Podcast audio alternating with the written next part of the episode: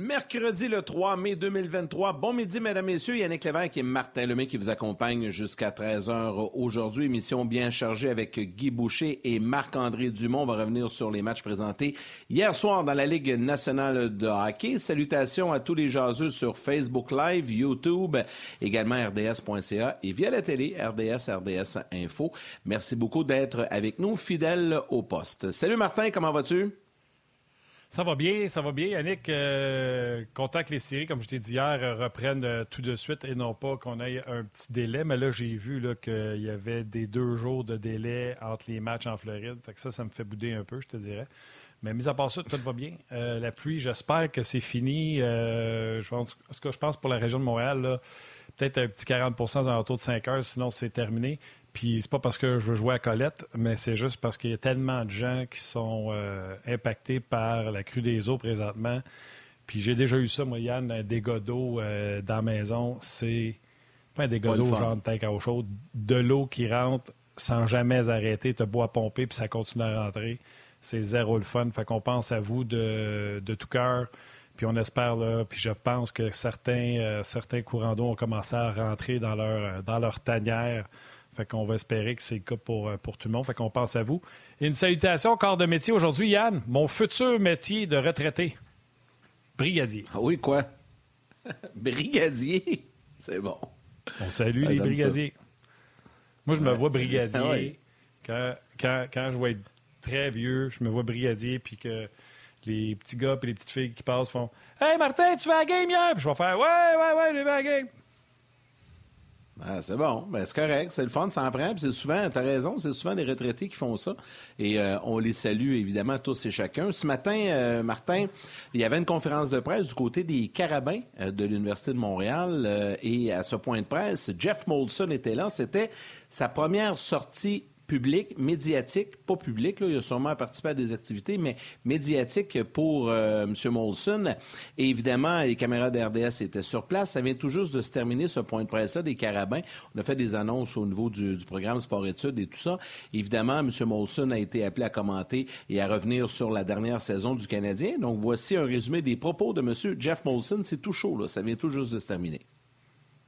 C'était une saison... Euh, excitante, avec beaucoup de, hauts et de moments hauts et de moments bas, mais je pense qu'en général, je suis très satisfait du progrès qu'on a fait en termes d'amener des jeunes, de, voir les jeunes se développer, euh, de voir Martin Saint-Louis dans une saison complète. Et je pense, euh, si on laisse les blessures de côté pour le, pour le moment, je pense que euh, l'avenir est très prometteur pour cette équipe. Et c'était l'objectif de, de bâtir sur l'année avant ça. On ne va jamais gagner avec autant de blessures que ça. Et euh, il faut, je pense que Jeff et, euh, Kent l'ont dit, euh, il faut absolument qu'on regarde tous les, un peu partout pour voir comment on peut être plus en santé comme équipe. et c'est le travail qu'on va faire pendant cet été. Nos chances de l'avoir sont 8,5% Et alors il faut, il faut s'attendre à ne pas gagner la loterie. Et si on le gagne, ça serait très chanceux et tout le monde à travers la province euh, serait très content, c'est sûr. Tous nos partisans ont hâte que ça se, ça se règle, puis ça va se régler euh, avant le début de la saison. Puis j'ai, euh, les négociations sont en bonne main avec Jeff et Kent. Ça peut se passer n'importe quand. moi, je dirais pas que de, rester proche de votre téléphone aujourd'hui, mais on ne sait jamais quand ça va arriver. C'est de voir un... écoute, on a beaucoup d'exemples, mais si on prend juste Harvey Pinard, un choix de septième ronde qui a performé euh, à haut niveau sur notre équipe. Ça fait du bien de voir ça. Puis euh, on continue à repêcher des Québécois et on continue à espérer qu'il y en a qui vont euh, réussir à faire l'équipe de la Ligue nationale. Cette année, on en avait cinq assez réguliers sur l'équipe, puis neuf au total. Et ça, c'est unique dans la Ligue nationale. Je pense qu'il y en a à peu près une soixantaine à, travers la Ligue nationale, puis nous, on en avait cinq réguliers. Alors, c'est, euh, le fun à voir. Et c'est vraiment extraordinaire de le voir euh, se comporter, non seulement avec vous autres, mais euh, avec les joueurs, avec les coachs, avec moi, avec les partisans. c'est quelqu'un qui est très, pour, pour, la personne qu'il est, il est très humble, très dédié et très motivé à gagner. Puis c'est juste le début, je pense, de Martin Sulnoui. Oui, très intéressant. On n'a pas appris, euh, pas appris grand-chose, mais c'était quand même intéressant. Guy, euh, es, euh, ben, je vais aller avec une première réaction, puis après ça, je te laisserai euh, réagir. Bon, les Québécois, on va comprendre qu'il y avait un concours de circonstances. je ne pense pas qu'Anthony Richard va être sur la formation partante la saison prochaine, pas que j'y souhaite pas. donc, il y a une circonstance pour le nombre de Québécois. Je pense qu'il ne faut pas arrêter de viser pour les Québécois. Puis, Connor Bedard, ben, il est réaliste, mais pour vrai, ça changerait tellement, tellement, tellement tout. Un seul joueur, le bon joueur, le Crosby, le McDavid, le Bédard, ça te changerait une franchise incroyable. Guy? Oui, bien, je pense tout ce qui a été dit, ça a déjà été dit. Je pense que c'est, tout était analysé. Je pense pas qu'il y a rien de nouveau, mais c'est le fun de voir que le propriétaire, quand même, euh, a donné du temps pour, euh, pour donner son point de vue par rapport à son évaluation, puis euh, euh, de, toute l'équipe, de la situation. Puis moi, ce que je retiens surtout, c'est qu'ils ont, ils ont, ils ont, parlé de la situation des blessures. Alors, ils vont essayer d'adresser ça d'une façon ou d'une autre. J'ai hâte de voir comment, parce que, je veux dire, la grande, grande, grande majorité de ces blessures-là, ça n'a pas rapport à des... ça n'a pas rapport à des choses qui, qui récurrentes de, de, de, laisse penser qu'il y a un problème à l'intérieur du côté médical, des traitements, puis des ci, des ça. Fait que je pense que c'est une année juste très malchanceuse. Puis il faut pas oublier une chose aussi, tu sais, il y a eu beaucoup de blessures, mais les Canadiens n'ont pas nécessairement des gros joueurs non plus, là, pas nécessairement des joueurs là, de, gabarit capables d'en prendre tant que ça. Là, on savait que les Gallagher, puis les Byron, puis tous ces gars-là, c'est pas d'hier, là, puis gars comme Caulfield, il puis pour l'année nationale, c'est un petit et un frêle. Fait que c'est sûr que lui comme d'autres vont avoir euh, leur, lot de, leur lot de blessures, leur lot d'usure. Martin, tu voulais ajouter avant que, j'aille, ouais? Oui, ben, je voulais ajouter sur les blessures. Premièrement, il n'y a rien que le Canadien peut faire sur les joueurs qui étaient blessés d'avance. Fait que ça, on enlève déjà une partie. Euh, il y a une partie également que je pense que le Canadien peut travailler, puis c'est le fameux, puis Guy, tu en as parlé souvent, tu ne pourras jamais empêcher un cheval de galoper, un gars qui veut revenir, un gars qui. il y a une prise de conscience à prendre. Tu sais, quand Gallagher dit qu'il revenu en décembre parce que l'équipe n'allait pas bien, puis il sentait que c'est là que le Canadien, je pense, qu'il doit s'améliorer. Mais l'autre chose, c'est si tu es tout le temps en déficit, si tu es tout le temps enfermé dans ta zone parce que tu as une moins bonne équipe, puis pour te sortir de ça, la commande, c'est block shot no matter what. Puis les gars sont pas bien placés pour bloquer et lancer parce qu'ils sont en retard ces jeux de ça. Être bien placé, bloquer et lancer avec les protèges que ces patins, si tu te fais pas pogner le gros orteil en avant, tu as des chances de t'en sortir avec un lancer ses jambières. Ça va faire un bleu. Mais quand tu arrives en retard, tout croche, puis tu te fais pincer ses côtés des jambières, puis tout ça, c'est là que. Puis Canadien, souvent dans sa zone, pris, les défenseurs se font frapper seulement derrière le filet parce qu'ils sont pris. Fait que tant que les Canadiens n'aura pas une meilleure équipe, ces genres de blessures-là vont venir. En tout cas, moi, ça, c'est mon avis. Je ne sais pas, Guy, ce que tu en penses. Hein? Non, c'est un très, très, très bon point, très intelligent, très bonne observation, Martin. Puis ça juste à penser aussi. Quand tu penses jeunesse, ben, Lavkowski, il ne se protège pas. il n'y a pas d'affaire là.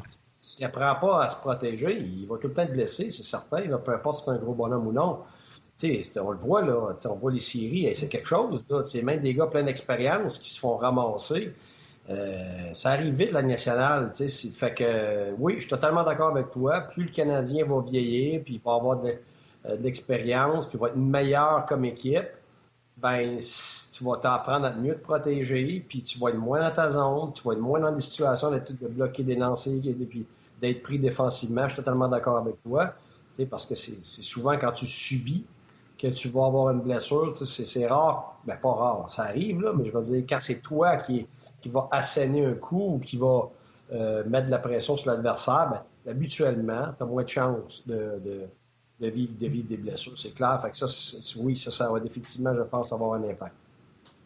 Guy, pour terminer avec les propos de M. Molson, euh, on va parler un peu de Cole Caulfield. il s'est fait rassurer. Ben, attendez-vous pas à ce qu'il y ait une signature aujourd'hui, mais ça, semble aller bon train. Puis il l'a dit, a confirmé que ça va être réglé avant le début de la saison. Ça aussi, ça fait partie du processus de reconstruction, c'est-à-dire que ton joueur étoile, Euh, là, tu en as un de régler Suzuki à long terme. faut que tu règles l'autre à long terme également. Et puis ça, ben, si c'est réglé pour plusieurs années, mais ça, ça enlève bien des questionnements parce que moi, je pense qu'on doit travailler sur un contrat à long terme avec Cole Caulfield.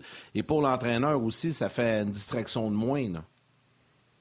Oui, mais pour moi, ça, regarde, la vérité, c'est que les jeunes, ils sont pris. Là. C'est pas eux autres qui ont le gros bout du bâton. Je veux dire, ils peuvent pas dire Ah, moi, si vous ne me signez pas, je m'en vais. Là. Après ça, ils, sont sans ils sont avec restriction. Puis avant d'être rendus au point où que vraiment le gars a le gros bout du bâton, là, c'est long. Là. Fait je pense que le débat, je ne suis, pas dans la négociation, mais le débat, il n'y a pas une question de prix. Là, je veux dire, c'est. Pour moi. le terme, je pense. Ben oui, c'est ça. C'est exactement ça. Je pense qu'à un moment donné, le prix, le prix devient ce qu'il est sur le marché. Habituellement, là, euh, puis tu sais, de, plus en plus, tu vas avoir des joueurs qui vont vouloir euh, gager sur eux-mêmes. Surtout quand que un gars comme Caulfield vient de voir qu'il est peut-être capable de scorer 50 buts, au moins 40. Euh, ben ça, ça veut dire que si tu signes un contrat maintenant qui te, qui te, qui, te finalement te menote pendant 8 ans, ben c'est certain que euh, si, si, il réussit à faire ses 40-50 buts, ben à passer sa, sa, cinquième année, ben c'est sûr qu'il va faire moins que ce qu'il ferait si euh, ça, ça probablement, mais regarde, je me trompe peut-être complètement, ça joue peut-être d'autres choses. il y a toutes sortes de clauses là-dedans. Tu as des clauses de non-échange, tu as des clauses de bonus, tu as des clauses de toutes sortes d'affaires qui font que ça, ça peut euh, parfois être long. Euh, des fois, ça se règle sur les grosses affaires, puis c'est des petites affaires qui prennent beaucoup de temps. Euh, des fois, c'est sur un point, puis il n'y a ni un ni l'autre qui veut broncher. Fait que, tu sais jamais, mais moi, je vois pas comment que ça se fera pas. Euh, le, jeune, c'est le Canadien de Montréal. C'est pas comme si tu t'en vas, je sais pas, moi, Arizona, puis tu veux pas te commettre parce que tu as hâte de voir ce qui va se passer, puis la nouvelle patinoire, puis l'organisation s'en va où, puis les propriétaires, puis ci, puis ça. C'est une organisation qui n'a pas été une organisation gagnante. Là, tu sais, des fois, tu peux avoir une hésitation.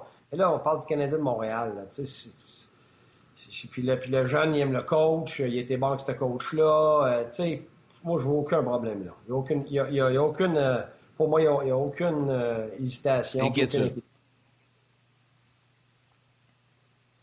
Euh, sur la messagerie texte, les gens me font rire. Éric Lévesque, il dit, tu sais, quand Guy, il dit, regardez des séries, comment ça se rentre dedans. Fait Éric Lévesque, il dit, imaginez Caulfield se faire, excusez-moi le terme, buster comme Myers par Trouba. Et moment. Et là, il y a David Proust-Sénécal qui répond Ouais, mais si Trouba fesse euh, Caulfield à cette hauteur-là, il se pète le dos. Euh, c'est une façon de le voir c'est une façon de le voir. Mais oui, mais imaginez Caulfield qui coupe dans le milieu puis qui se fait péter comme euh, Timo Meyer. Écoute, euh, la face de Timo Meyer avait l'air d'une balle de tennis qui venait d'arriver dans le fond d'une raquette. Ben, je vais, être franc, par j'imagine pas. J'imagine moins Caulfield parce qu'il ne s'aventure pas souvent dans le milieu, il est plus périmètre. j'imagine Slavkovski, par exemple. Je l'imagine Slavkovski, par exemple. Il rentre dans le milieu, la tête à terre, là, ça, ça je l'imagine. Yeah, boy, boy. Non, on ne veut, pas, euh, veut pas voir ça. On rappelle, puis c'est Mathieu là, qui est assez gentil pour nous envoyer les comparatifs. Là. Euh, Dylan Cousin a signé 7,1 millions pour 7 ans, 49 millions total. Euh, Matthew Boldy a signé 7 millions par, par année, 49 millions. Cousin, c'était 49,7. Et Jack Hughes, je présume que c'est Jack, parce qu'il m'a juste écrit Hughes, c'était 8 ans, 8 millions par année. Mais à 7,85, c'est Suzuki. Puis moi, j'ai toujours dit, euh, si je le sois en Carfield Suzuki, je prends Suzuki. Fait que c'est pas vrai que je vais aller payer Carfield plus cher que Suzuki. Fait qu'il faut vraiment que ça soit en bas de Suzuki. Alors, euh, j'ai hâte de voir s'il y aura un 7 millions, euh, un 7 millions pour lui. Puis tu sais, on veut qu'il soit signé le plus vite possible. Souvenez-vous, avant, on disait tout le temps, un gars qui arrive en retard, je me souviens des années de Théodore, Brisebois, peu importe. On disait tout le temps c'était pas bon. Puis la preuve était que ces gens-là souvent connaissaient des mauvaises saisons. Mais l'an passé, Jason Robertson a signé à la dernière minute, puis il a connu une sapristi de bonne saison. Fait que ça vaut ce que ça vaut. Ben, ça dépend de l'individu, ça dépend des circonstances d'équipe. Regarde. regarde, de toute façon, comme tu dis, là, c'est peut-être ça aussi le débat. Tu ne peux pas payer plus que ton capitaine, qui est aussi le jeune. C'est lui. Tu je suis d'accord avec toi. Choisis Suzuki n'importe quand, c'est un centre. Ton, centre de, ton, centre de premier plan va passer avant n'importe quel allié, à moins qu'on parle d'Ovechkin puis des gars comme ça qui étaient déjà un premier pick overall. Euh, c'est joueur générationnel, ce qui n'est pas le cas pour, pour Caulfield. Caulfield a les possibilités de marquer une tonne de buts, mais en termes de joueurs en général, son apport général, c'est loin de ces gars-là pour l'instant. Ça ne veut pas dire que dans 3, 4, 5, 6 ans, va pas, euh, va pas s'améliorer dans ses autres phases de jeu. Mais il faut pas oublier, c'est un petit gabarit, c'est un joueur de périmètre. Euh, c'est pas Ovechkin, c'est pas Matthews, c'est pas Marner encore. mais avec un bon centre, avec euh, un autre bon allié avec lui, dans des circonstances où on peut compenser pour ses faiblesses pendant un certain temps, c'est clair qu'il il, vaut beaucoup. Puis comme tu dis, c'est quelqu'un qui va... Euh, tu as parlé de la vedette du Canadien, mais sans pas de centre, il ne sera pas vedette. Là.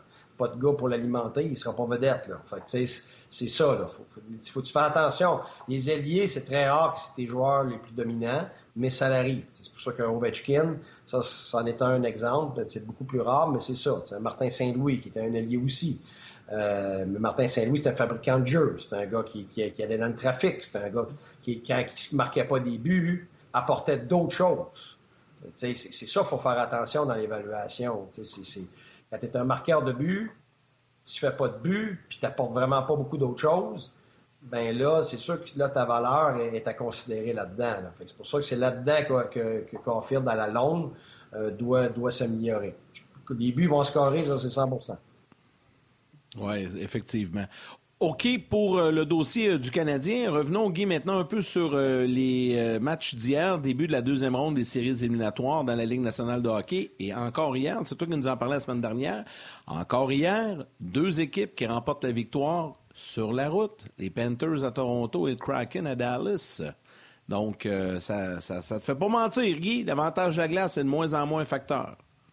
Oui, puis si tu regardes les chiffres, on est rendu à 33 33 euh, contre 19. Là. 33 matchs sur la route euh, de gagner euh, contre 19. Alors ça, c'est du jamais vu, dans la, jamais vu dans la Ligue nationale en série. Alors oui, c'est la nouvelle tendance. On l'a expliqué pourquoi, vite, vite, l'autre jour, on peut revenir là-dessus. C'est un, l'effet de l'intimidation n'est plus là. tout le monde est habitué à avoir un amphithéâtre où tout le monde crie. Fait que ça, ça c'est égal partout. le fait que c'est plus intimidant parce que tu t'en vas pas vraiment dans un environnement hostile, dans le sens que tu connais pas les joueurs de bord, puis tu te détestes, puis tout ça. Les joueurs sont tous des body-body maintenant, avant game, après game, par texte, par qu'est-ce que tu veux. Ils sont body-body à cause de l'association des joueurs. Euh, à part quelques gars qui vont se détester un peu sur la glace, mais en général, tu n'as plus cette, grosse intimidation-là. Le fait que la disparité entre, entre ta première ligne et ta quatrième ligne, elle a beaucoup diminué. Euh, parce que tu es rendu avec des bons joueurs sur la 3 puis sur la 4 bien plus qu'avant. Donc, tu as des profondeurs qui n'existaient pas avant. Fait que tes match-ups sont moins importants, sont moins influents. C'est encore influent, mais moins influent qu'avant. On le voit avec le Kraken, on le voit avec euh, euh même chose avec la Floride. C'est un peu tout le monde qui va marquer des buts. Fait que c'est pas évident, ton match-up, il va te donner quelque chose, mais pas entièrement, pas, pas avec le même effet qu'avant. Avant, tu peux dire, regarde, on arrête la première ligne, puis là, le reste, là, on est, capable de jouer contre ça. Maintenant, c'est plus ça. Euh, l'autre chose aussi, c'est la grande qualité des avantages numériques, l'efficacité des avantages numériques. Fait en sorte que ça, ça change la donne. Pourquoi? Bien parce que, justement, ça a pu, les match-up n'ont aucun rapport avec ça. Pas de match-up en désavantage numérique versus l'avantage numérique. Fait plus l'avantage numérique est performant, moins la route euh, va avoir de l'impact. Tout ça fait en sorte que, un moment donné, la route, c'est plus ce que c'était.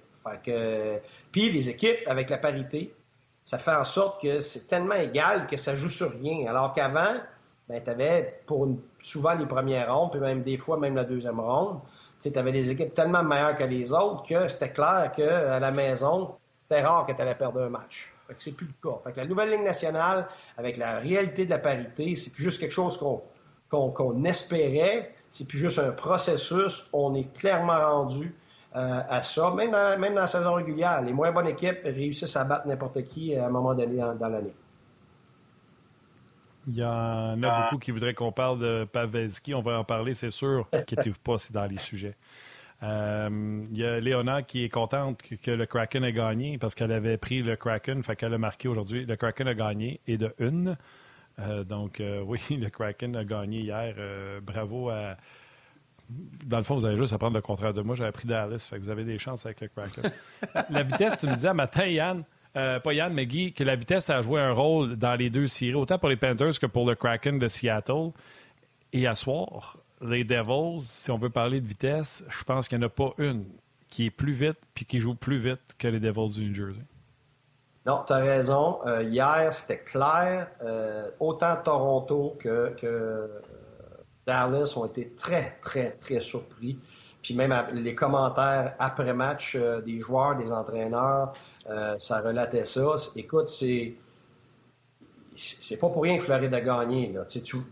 Puis j'ai pas le choix de le dire. Le, Lightning avait quelques joueurs rapides, mais la Floride joue beaucoup plus rapidement que eux. Leur transition est plus rapide, euh, leurs joueurs sont plus rapides en général, euh, et ça l'a vraiment surpris euh, les joueurs du les joueurs de Toronto. Gars, je me cacherai pas, moi, j'ai avant la série, fait que c'est pas après les premiers matchs, mais moi j'ai dit Toronto l'a gagné à la longue à cause de leur profondeur, puis ils vont s'ajuster et euh, Dallas pour moi, parce que Dallas avait été la meilleure équipe des séries jusqu'à maintenant, dans toutes les phases, tout confondu pour moi.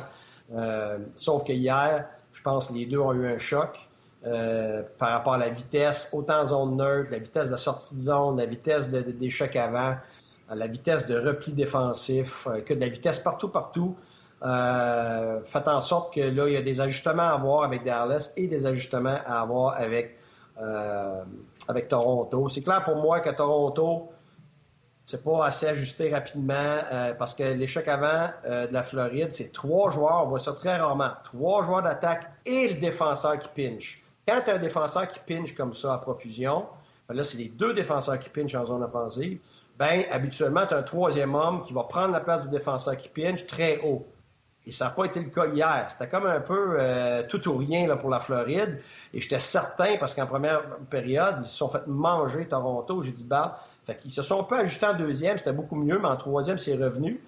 Euh, mais ils vont être obligés de sortir leurs alliés, ils vont être obligés de monter leurs alliés, ils vont être obligés d'avoir plus de flip en zone nerd pour atténuer euh, cet effet-là et créer même des deux contre un, créer des surnoms. Parce que quand tu as trois attaquants check et le défenseur qui pinch, si tu fais un calcul assez vite vite là, de mathématiques 101, ben, ça fait quatre gars qui sont en avant, puis il en reste comment? Juste un. Ben, c'est ça qu'il faut que tu fasses. Il faut que tu jouer derrière ça, il faut que tu déjoues ça. Et les Leafs ont, ce qu'il faut pour, être capable de contrer ça. Tandis que pour. Euh, oui, vas-y. Non, non, ben, puisque tu parles des livres, Guy, juste euh, peut-être y aller de façon euh, plus générale. Qu'est-ce que t'aimes puis qu'est-ce que t'aimes pas des livres? Parce que je me rappelle qu'au début de l'année, tu été un des premiers à dire ils vont passer à la première ronde, puis ils vont, ils vont faire un bout, puis c'est ce qui est arrivé. Puis tu as toujours tenu la même ligne, même dans les moments euh, plus difficiles. Qu'est-ce que, puis là, je sais que les gens de la télé, on, va quitter, mais on va poursuivre sur le web. Qu'est-ce que t'aimes et t'aimes moins chez les Leafs de Toronto? Ben, écoute, moi, ce que j'avais vu, c'est que leurs meilleurs joueurs se sont définitivement améliorés des deux sens de la glace. Marner est excellent offensivement, défensivement. Puis Matthews a été bien meilleur. J'ai moins aimé sa première ronde. Candidat pour le Selkie, Marner. Oui, c'est ça, Marner, justement. Et... Ben, regarde, on s'en va en pause. Je vais pouvoir continuer après. T'es bon, Guy.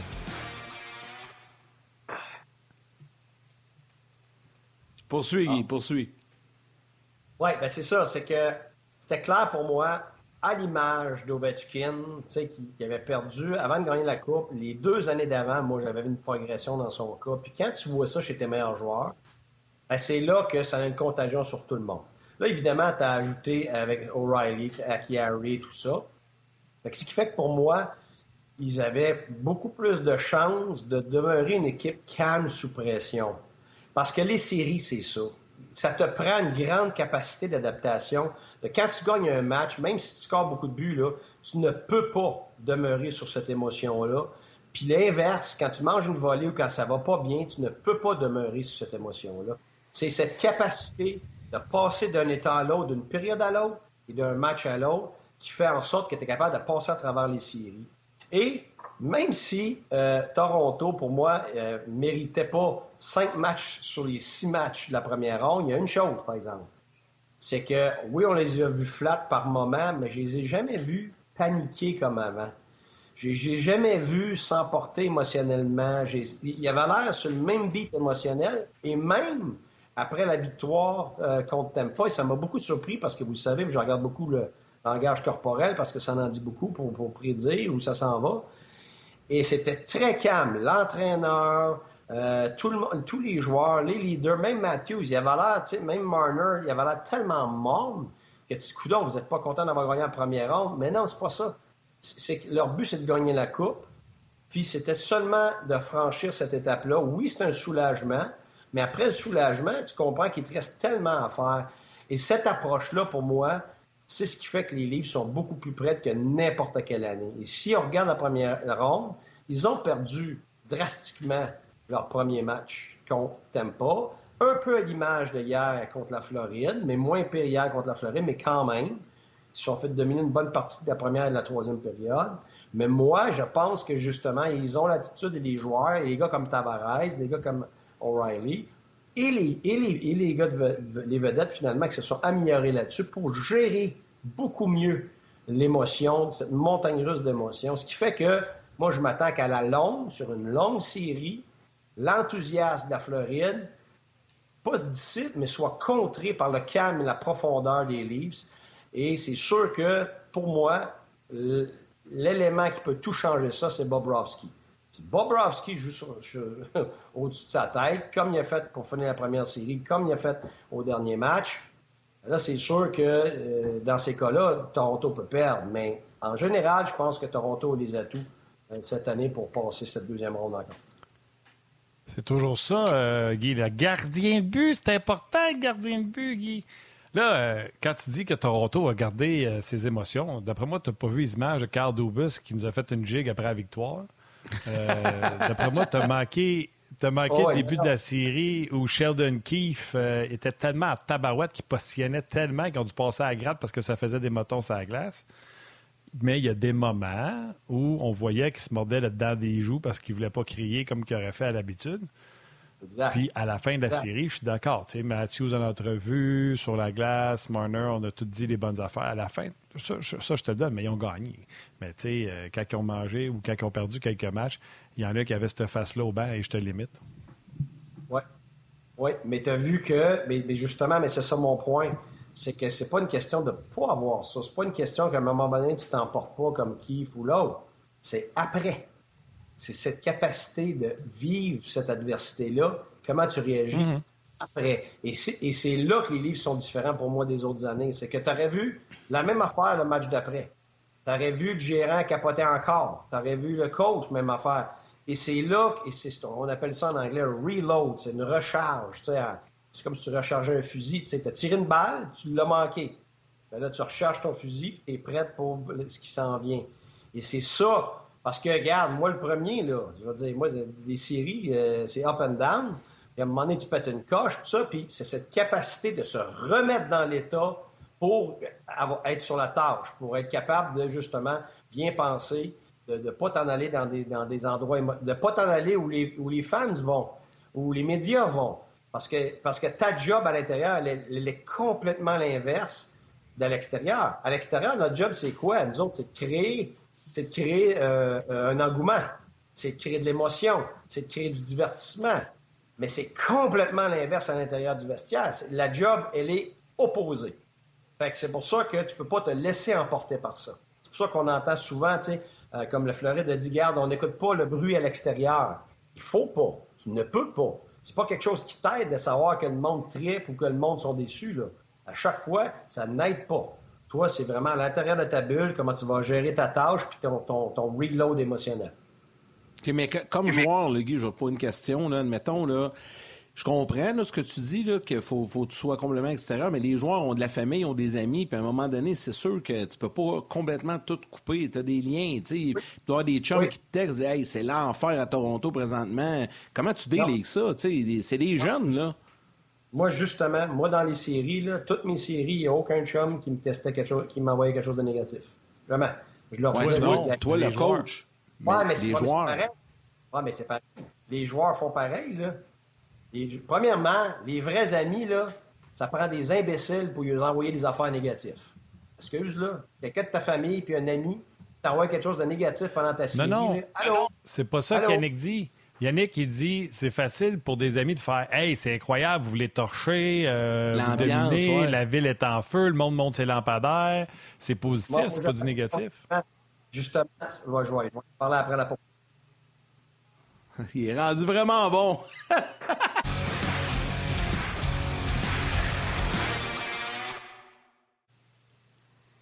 bon, tu me laisses-tu mettre la table, Guy, deux secondes pour les gens qui viennent de nous rejoindre? Là? Euh, Yannick a posé la question à Guy en disant euh, bon, parce que Guy me parlait que la Floride disait qu'il fallait laisser le bruit extérieur à l'extérieur. Puis là, Yannick il disait Ouais, mais tu sais, tes chums, tes amis, ta famille te textent. Puis là, Guy a répondu Ouais, mais ça prendrait des nonos qui textent du négatif. sais. Et là, j'ai juste voulu préciser la question de Yannick c'est pas du négatif qui texte. Exemple, à Toronto, les amis vont appeler les joueurs et vont dire ou vont texter. C'est la folie. la ville est en feu. Parce qu'il y a des joueurs qui ont dit on aurait aimé ça, voir ça après la série contre Boston, parce que contre euh, pas parce que ça s'est fini à Tampa. Fait que les joueurs ont dit on aurait aimé ça, voir ça. Fait qu'ils étaient au courant, les journalistes les mettent au courant. La, ville est en feu, le monde était debout des lampadaires, tout ça. Et là, c'est là que Guy est arrivé pour donner son argument massu. Mais on venait de la pause. Vas-y, Guy. Vas-y, Guy dans un contexte où la série est finie, ça, c'est pas un problème. C'est le problème, c'est entre les matchs dans une série existante. Et c'est là que tout le monde qui sont tes amis, ta famille, ils, te connaissent premièrement, puis deuxièmement, tu les as mis au courant que, regarde, tu veux rien entendre, et tu reçois pas ça sur une base régulière durant ta série. Tu, sais, tu peux recevoir peut-être un good job parce que vous avez gagné le match ou des affaires de même mais tu n'iras pas recevoir, je veux dire, 99,9% du temps, tu n'iras pas recevoir, la ville est en feu, le monde sur ses lampadaires. Parce, pourquoi? Parce que les gens qui sont proches savent très bien que c'est pas le moment de t'envoyer ça. Ça ne t'aidera pas de t'envoyer ça. Puis, euh, ils veulent pas te déranger. Ça, c'est la, chose à la longue que les gens autour de toi finissent par comprendre. Même moi, le premier, durant une série, tu regardes, j'ai des amis dans la ligue, j'ai envoyé des bonnes chances avant la série, puis j'ai envoyé des félicitations après la série, mais je voyais plein de choses, mais j'envoyais rien durant la série. Et, c'est ce qui arrive. Moi non plus, je t'écrivais pas pendant la série. Comment tu dis ça? Moi non plus, je t'écrivais pas pendant la série. Je sais, c'est exactement ça mon point. Tu n'aurais jamais osé m'envoyer quelque chose qui aurait pu m'affecter d'une façon ou d'une autre. C'est ce que je dis, c'est que c'est pas des partisans qui t'envoient ça, c'est ta famille et tes amis proches.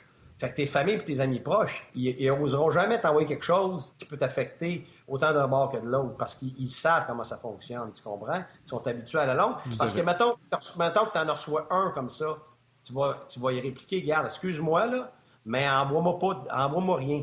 C'est, moi, je l'ai fait deux, trois fois. Puis après ça, ces gens-là m'envoyaient rien, là, tu sais, on se reparle après la série. Fait que ça, ça, les joueurs, c'est la même chose. Ils, ils apprennent ça. Un jeune, des fois, peut-être pas. Mais à la longue, tu apprends ça parce que ta tête, il faut qu'elle soit complètement dans le présent. Pour toute ton énergie, même les familles, c'est très dur. Quand tu reviens à la maison, là, euh, ton épouse, tes enfants, puis tout ça, là, va te dire, ils, te voient, tu es là, mais tu pas là. Tu pas là. C'est normal parce que ça te prend toute, toute, toute, toute ton énergie, ton attention pour être capable de gérer. Pour toi qui s'occupe de payer le compte d'Hydro puis le compte de, de Bell, le téléphone euh, et tout ça pendant, pendant les séries, ça, c'est sûr. Euh, Guy, avant de te laisser... il dit non, puis je le sais que c'est non. Euh, avant de te laisser, si tu le permets, on va rentrer Marc-André, Marc-André Dumont qui est avec nous parce que les deux, vous aviez le sujet, évidemment, de la performance du Kraken hier et de Joe Pavelski. Marc-André, bon midi. Salut, messieurs. Comment ça va? Ah, ça va très, très bien, très bien. Euh, Kraken Stars hier, euh, on va commencer avec Pavelski parce qu'il y a plein de monde qui, euh, en parle évidemment et qui veulent vous entendre là-dessus. Quel retour de, de, de, notre ami Joe hier qui a été très solide. Je commence avec Marc-André, tes impressions là-dessus, puis Guy, je te laisse enchaîner par la suite sur la performance du Kraken, mais surtout de Joe Pavelski des Stars hier. Ben écoute, euh, il a marqué quatre buts. Euh, moi, je veux parler des deux buts en déviation euh, parce que j'ai entendu des fois des gens dire, tu sais, c'est un don naturel de dévier des rondelles comme ça, puis tu sais, soit tu l'as ou tu l'as pas. Tu sais, j'ai déjà entendu ça, puis je suis en désaccord total avec ça. Puis Pavelski, il est pas né, tu sais, il est pas né avec cette aptitude-là. -là, c'est pas du inné. Là. Il y a personne qui naît à terre capable de dévier des rondelles qui arrivent à 80 000 à l'heure, 100 000 à l'heure, puis euh, de, dévier la rondelle dans une direction qui va battre le gardien de but. Fait ça, pour moi, c'est vraiment le résultat de travail et de travail. Puis on le voit, j'ai déjà retweeté euh, euh, euh, des, des, séquences vidéo de 10 secondes en fin d'entraînement, Pavelski, avec soit un entraîneur ou un coéquipe qui lançait des rondelles de toutes sortes d'angles de la zone offensive, là, quasiment sur la ligne des buts, la ligne bleue proche de la bande, en plein centre. Les rondelles qui s'en viennent à sa gauche, à sa droite, parce que tu dévis pas la rondelle de la même manière ça arrive d'un côté ou de l'autre. Euh, euh, et, donc, ça, c'est une aptitude qui se travaille comme tout le reste d'ailleurs. Et, euh, et ça, pour moi, ben, c'était vraiment plaisant de le voir, premièrement, de retour au jeu, connaître du succès après ça, la grosse mise en échec qu'il a subi, et, de le voir avoir ce succès-là aussi, marquer, marquer ces buts-là.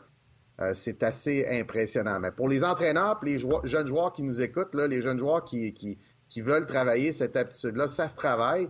Puis c'est en faisant du volume qu'à un moment donné, tu arrives en situation de match puis que tu peux dévier des rondelles comme ça.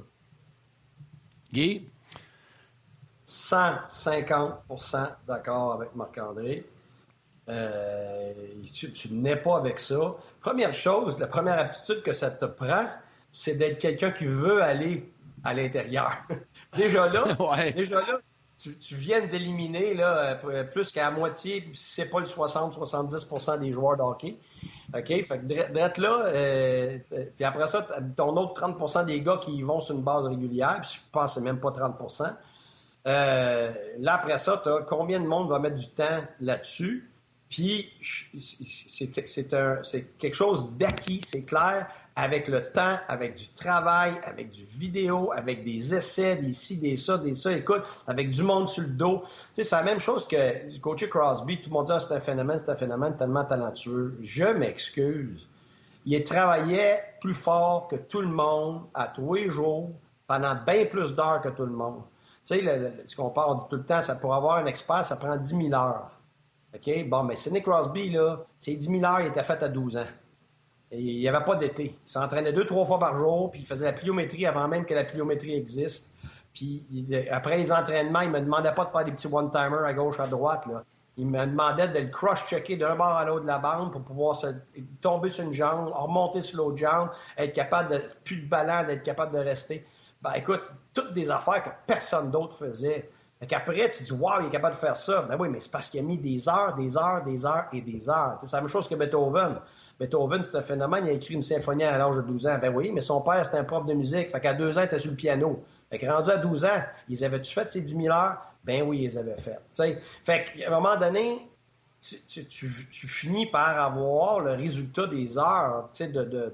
Un gars comme Mike Ribeiro, pour moi, c'était clair. De inné, il avait plus de talent que Sidney Crosby. Puis il n'y a personne qui va me dire le contraire. Je les ai coachés les deux. J'étais là tous les jours avec les deux. Mais Sidney Crosby avait un package hors glace, sur glace, entraînement et travail, qui était, de loin en avance sur, Mike. Mike serait le premier à le dire. Tu sais, Mike, c'était incroyable. Encore dans le junior, puis vu Mike Ribeiro quatre fois dans une année déjouer les cinq joueurs. J'ai jamais vu Sidney Crosby faire ça. Mais par contre, tout ce qui a rapport à l'extra, puis l'extra, puis l'extra, puis le désir, puis l'acharnement de Crosby, c'est fou raide. Alors, c'est la même chose pour un Pavelski qui est acharné depuis son enfance, après probablement tous les entraînements, en train d'étudier ça, puis de regarder ça, puis de le pratiquer dans toutes, toutes, toutes les phases de jeu, bien qu'à développer les réflexes sous pression pour être capable de le faire. Moi, je veux juste, parce que là, je, suis allé euh, chercher, euh, j'avais vu ça passer sur Instagram, c'est la, la, loi du centeur, euh, Guy. La loi du 100 heures dit si tu passes 100 heures dans une année, soit 18 minutes par jour à peu près, à faire, à, pratiquer, tu vas être 95 tu vas être meilleur dans ta discipline que 95% de la population à cette même discipline. Donc, si pendant une année, tu passes 100 heures, 18 minutes par jour à, exemple, lancer une rondelle, euh, lancer une balle de baseball, lancer un ballon de football, à la fin de ton année de la règle des senteurs, tu vas être meilleur que 95% des gens dans cette discipline. Ça, c'est le centeur. Le 10 000 heures, euh, c'est, de la peau en tête. Ça, ça pourrait être euh, le top professionnel de tout.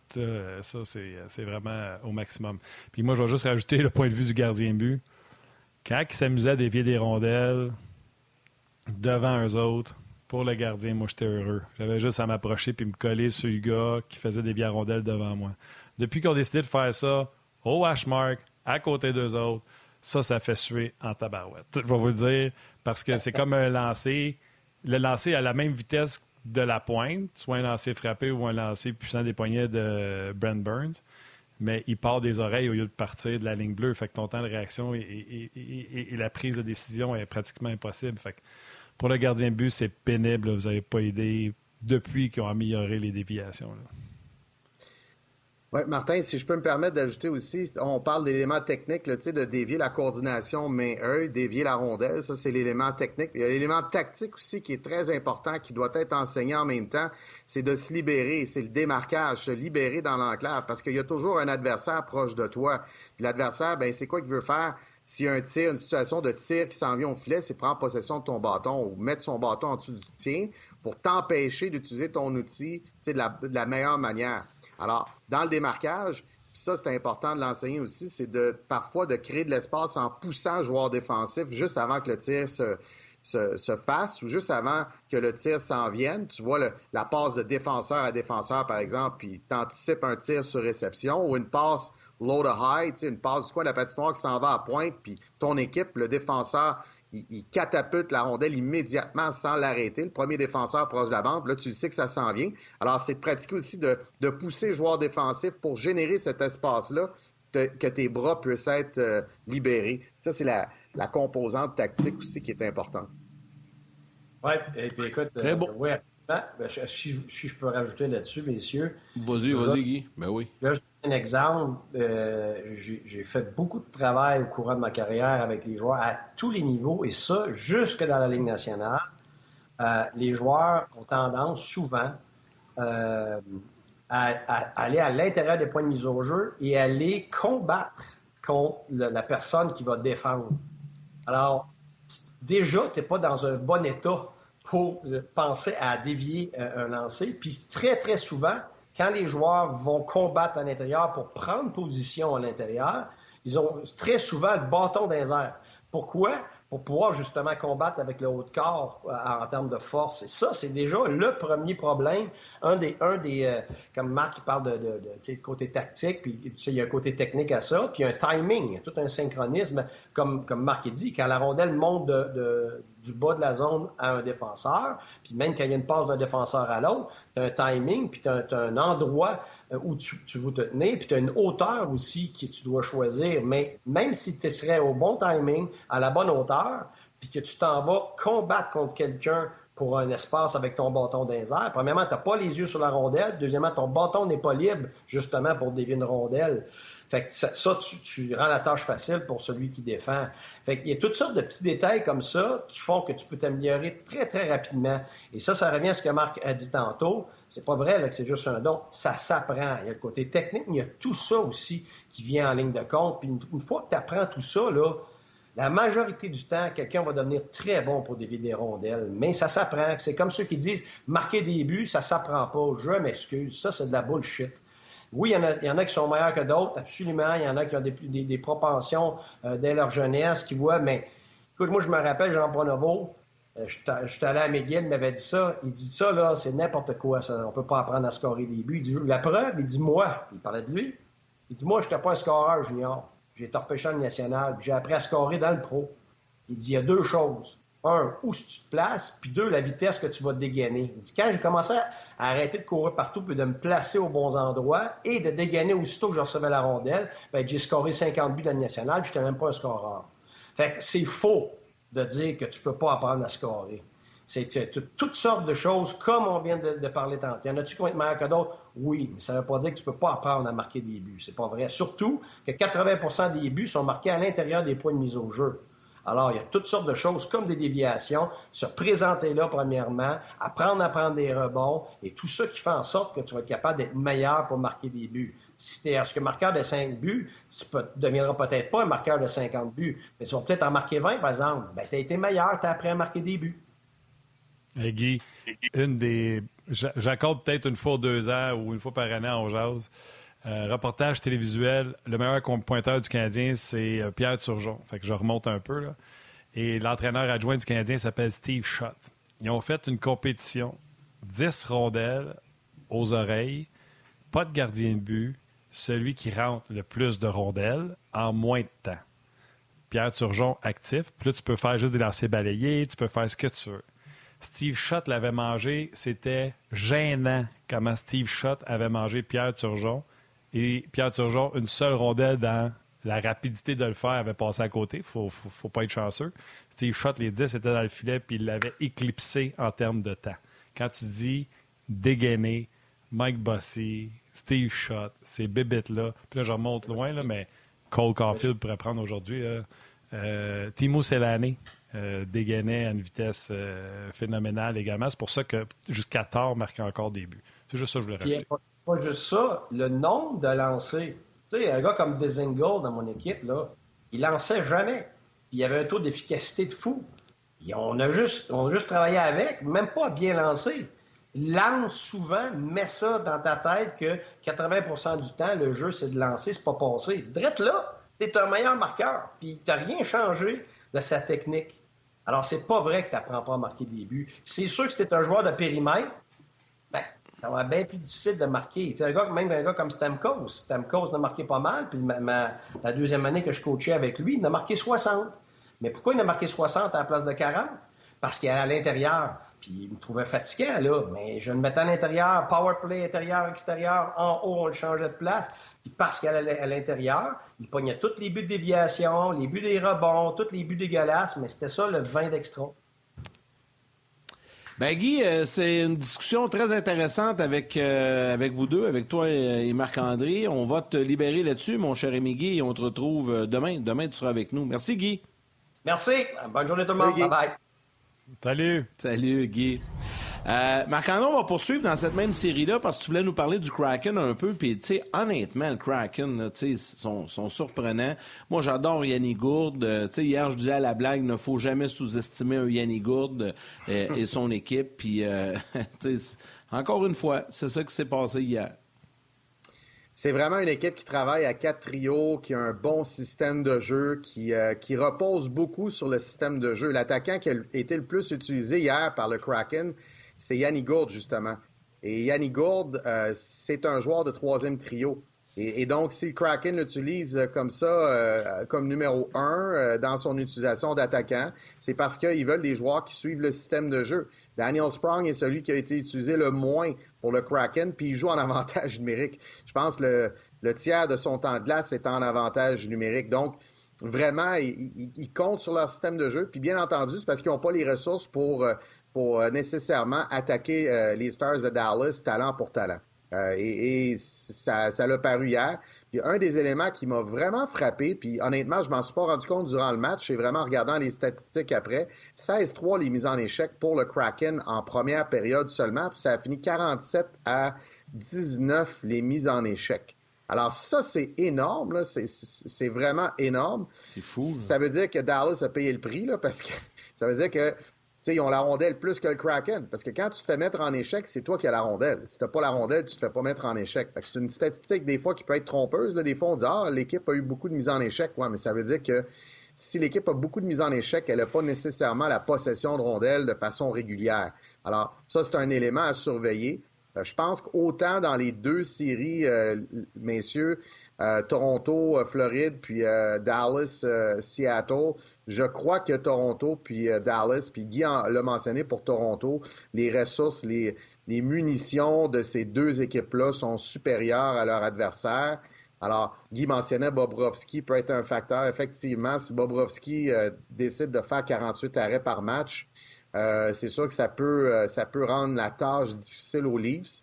mais, mais, je pense qu'au bout du compte, la crème va revenir en surface. Je pense que puis Toronto aussi, c'est toute l'excitation d'avoir gagné la dernière série. Là, ils ont surfé sur cette vague d'émotions-là un peu, de bons sentiments. Puis les bons sentiments, ben quand tu es à la guerre, parce que séries éliminatoires, c'est à la guerre, les bons sentiments, ça t'aide pas nécessairement. Moi, je m'attends à ce que les Leafs rebondissent. Je m'attends aussi à ce que Dallas se rebondisse. Hâte de voir parce qu'on en a vu des, euh, des surprises. Puis tu sais, quand tu parles que la crème remonte, on a attendu que la crème des Bruins remonte, puis elle a. Ça a pas avant. Trop... ça n'a pas monté, euh, les Browns, tu sais.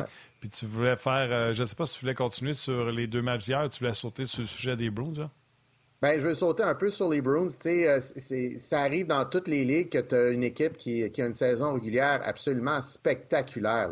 comme c'est des records. L'équipe euh, euh, gagne tous ses matchs. on peut même donner l'exemple des Chevaliers de Lévis il y a quatre ans, trois ans, quatre ans, qui ont été 43 victoires, une défaite, qui ont perdu en demi-finale contre Devon Levi des Lions du Saint-Louis qui faisait 55 arrêts. Euh, puis leur entraîneur, c'était Mathieu Turcotte d'ailleurs, qui est l'entraîneur maintenant du Blizzard. Alors, euh, euh, le Blizzard Séminaire Saint-François, champion canadien. Donc, les Bruins de Boston, puis quand, puis je, prends cet exemple-là, mais ça peut être plein d'équipes, puis, tu sais, je peux pas dire que j'ai suivi les 82 matchs des Bruins, là, mais quand je les ai vus jouer, c'était incroyable. C'était incroyable comment ce qui était dominant, puis comment ils jouaient le système de jeu, puis peu importe le, contexte, ils appliquaient la même recette, peu importe, ils jouaient vraiment leur identité. Mais euh, le gros défi, c'est l'adversité. Puis en anglais, il y a une expression qui dit There's no growth without struggle. Euh, puis, je vais le traduire. Il n'y a pas de croissance sans adversité. Alors, c'est impossible de croître individuellement puis comme équipe sans adversité, sans obstacle. C'est impossible. Ça n'arrive pas. Alors, les équipes qui sont trop dominantes en saison régulière, ils ont tendance à pas nécessairement voir beaucoup d'adversité. Il n'y a pas beaucoup d'adversité qui est placée sur leur chemin. À l'opposé des équipes qui ont de l'adversité, qui sont obligées de, gratter pour performer, qui sont obligées de se sortir de séquences de trois défaites, quatre défaites. Bien, ces équipes-là apprennent sur elles-mêmes, puis les joueurs qui sont dans ces situations-là apprennent sur eux-mêmes. Puis l'exemple que je donnais à, à mon coaching staff, puis même à mes joueurs, à mes vétérans, par exemple, mon groupe de leaders, traverser de l'adversité, c'est un peu obtenir un vaccin, se faire vacciner sur l'adversité. Fait que quand tu as ton vaccin, puis que l'adversité, elle arrive un peu plus tard en séries éliminatoires, tu es immunisé. immunisé. Ton, système d'anticorps est capable d'y faire face. Mais si tu n'as pas vécu d'adversité durant la saison, là, ça devient un défi plus tard, parce que là, soudainement, l'autre équipe prend les devants, puis là, tu es comme OK, on l'a jamais vécu, ça. On l'a pas vécu assez souvent. Mais, tu sais, souvent, je comprends, là, honnêtement, c'est magnifique ce que tu dis. Tu sais, je pourrais faire le prendre puis passer au prochain sujet. Mais je trouve, tu sais, les Jets ont eu de l'adversité, ils étaient premiers. Après ça, plus capables de gagner un match. Le coach les a plantés sa place publique. Puis ils sont arrivés en série. C'est quoi? Ils avaient le vaccin de la l'adversité parce qu'il y en a eu toute l'année. Puis ils sont arrivés, puis ça a l'air qu'ils n'avaient pas pogné le bon vaccin puis ils sont tombés malades pareil, puis ils sont morts. Tu comprends Ils sont éliminés des séries. Fait que ça s'applique quand ça s'applique. Mais quand ça s'applique pas, on a tout le temps une autre théorie qui s'en vient battre la théorie que tu viens de sortir. Ah, ouais, mais tu sais, quand tu as un gardien de but, tu peux pas passer par-dessus. Ouais, mais... ah, tu sais, quand tu as une équipe qui est pas en santé. Il y a tout le temps une théorie qui vient battre la théorie de. Mais ça, c'est pas une théorie. de. La théorie. Non, mais tu comprends ce que je veux dire? C'est un facteur, c'est pas une théorie. OK, mais tu comprends ce que je veux dire? L'adversité. Ben, tu as raison, Martin, sauf que c'est pas toutes les équipes qui ont de l'adversité en saison régulière qui gagnent la coupe. Là, je veux dire, il reste huit équipes. Fait que c'est sûr qu'en séries ben, il y en a 16 qui rentrent. Il y, a, il, y a, huit équipes qui passent la première ronde. Fait que c'est sûr qu'il y a plus que huit équipes qui ont vécu de l'adversité. Laisse-moi dire bye, man. Bye, man.